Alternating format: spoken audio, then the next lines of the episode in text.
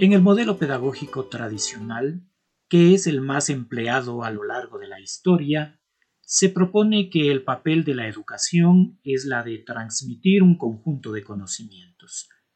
En esta relación entre alumno, educador y contenido, el alumno es únicamente un recipiente pasivo, absorbiendo los conocimientos que el educador vierte sobre él.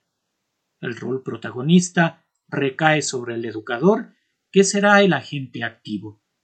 Este tipo de modelo propone una metodología basada en la retención memorística de la información a partir de la repetición continuada de tareas. Se evaluará el nivel de logro de los aprendizajes a través del producto del proceso educativo, calificando al alumno en función de lo que sea capaz de replicar y de la información obtenida y transmitida.